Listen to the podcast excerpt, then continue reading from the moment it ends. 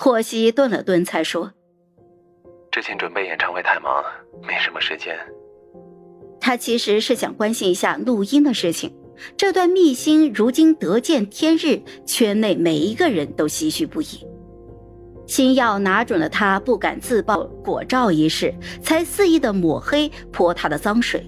怎么也想不到盛乔居然如此豁得出去。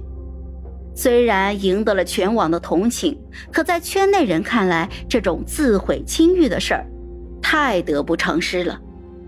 以后别人看到他都会联想，这是那个拍过果照的女明星啊。尽管没人看过那些照片，可那些探究有色的目光会一直如影随形。一旦有人发难，这就是痛处，一戳一个准。盛乔好像真的跟以前不一样了，那是霍希曾经从未在他的身上见到过的勇气、自信，还有乐观。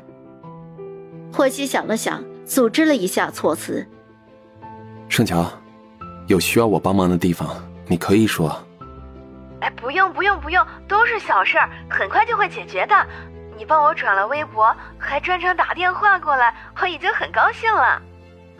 贺西，你早点休息啊，这段时间辛苦了。演唱会很完美。好，晚安。晚安。听到爱豆说晚安，盛乔睡得简直不要太好了，梦都没有做一个。第二天睡到了自然醒，洗漱完毕之后，蹲在马桶上登录官方后援会的账号，正要开始编辑今日份的早安博文案，忽然就发现官博的粉丝一晚上涨了两百万，之前他努力维持的转赞、评论数据也有了一个质的飞跃，变成三位数了。不管这些关注是来自同情也好，好奇也罢。或者只是被红毯的美图吸引了，愿意关注明星的后援会的官博，说明对方起码不再是黑粉的立场了。哪怕从路人黑转变为了路人，也足够令盛乔高兴了。不求吸粉，但求天下无黑。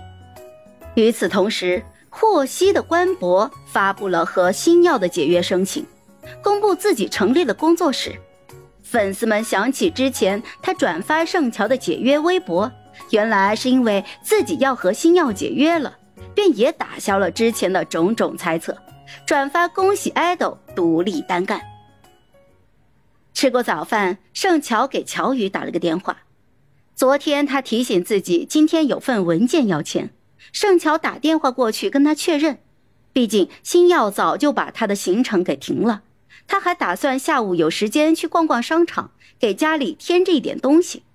打了两遍才有人接，乔宇的声音慌慌张张的：“喂，不好意思啊，盛小姐，我今天有点事儿，起诉的文件明天再拿给你。”“怎么了？发生什么事了？”“嗯，家母生病了，我得照料，明天联系。”说完就挂了电话。盛乔发了一会儿愣，乔母身体一直不太好。早些年落下了病根，上了岁数便都冒了尖了，加上双腿的行动不便，一直以轮椅代步。乔宇声音这么紧张，这妈妈是不是出事儿了？